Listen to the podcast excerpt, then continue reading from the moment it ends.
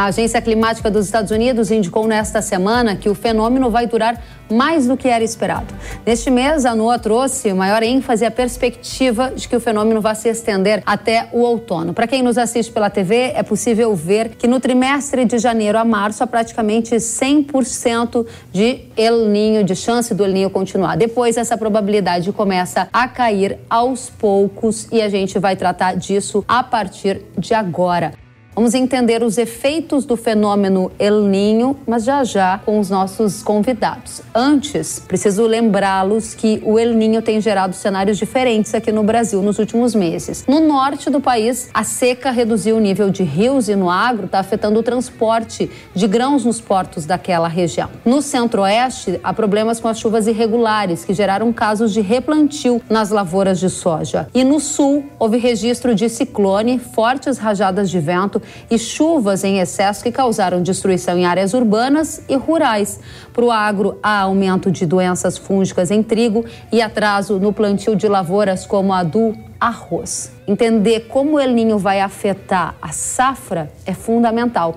Por isso a gente convidou o Matheus Pereira, diretor da Pátria Agronegócio. Matheus, seja muito bem-vindo ao Hora do Agro. Eu agradeço o grande convite. Obrigada. E a pergunta é: um El Ninho com duração até o outono significa que os produtores estarão mais sujeitos a esses efeitos de seca em áreas do norte, excesso de chuva no sul e até problemas para a segunda safra de milho, talvez? Olha, Kellen, vale pontuar, né, que é um fenômeno que já se estende, né, desde junho, já perturbou a vida dos produtores rurais norte-americanos, né, e agora com a permanência, né, deste mesmo fenômeno, né, ganhando intensidade, a gente vê que os problemas começam né, a se dispersar aqui no Brasil. Temos um plantio atrasado, em especial na região central e norte do nosso país, excesso de chuvas né, na região sul que vem impossibilitando também a boa mecanização e, infelizmente, né, os efeitos por agora tendem a se atenuar, Kelly.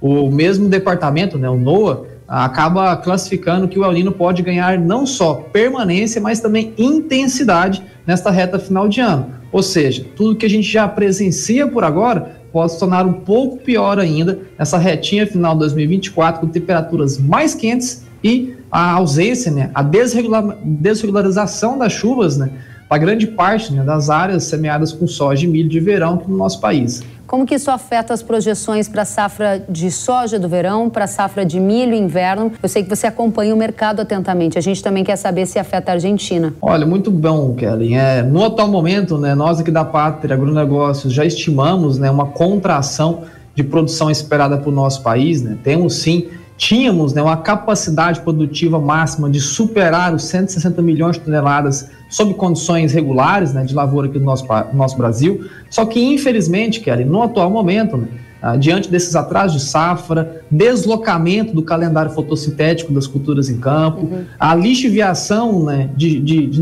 nutricional né, devido à ausência de chuvas e a, enfim, capacidade de plantio. Não só isso, né, necessidade de replantio ou replantio do replantio em algumas regiões.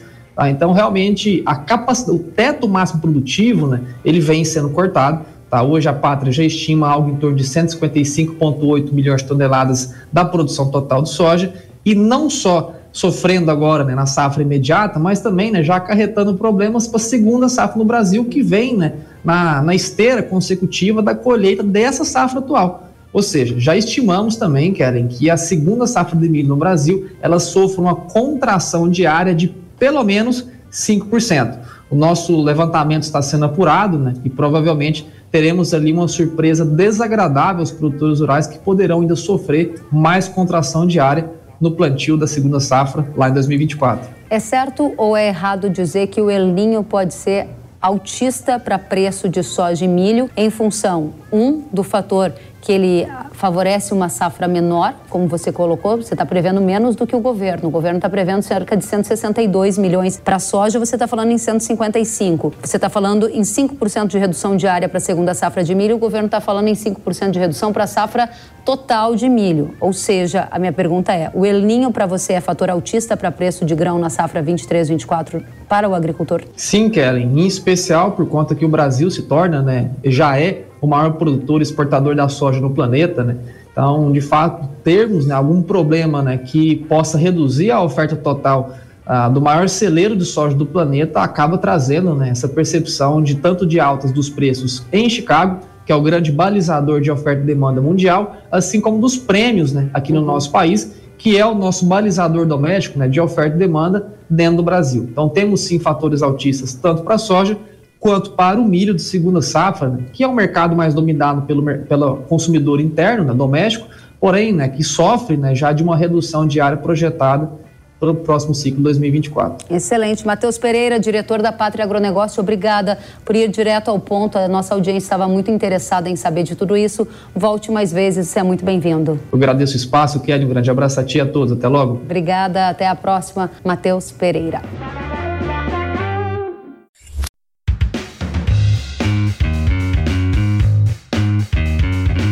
Que bom que você gostou da entrevista e ouviu todo o conteúdo. Se quiser acompanhar as atualizações, siga kellen.severo no Instagram. Até a próxima!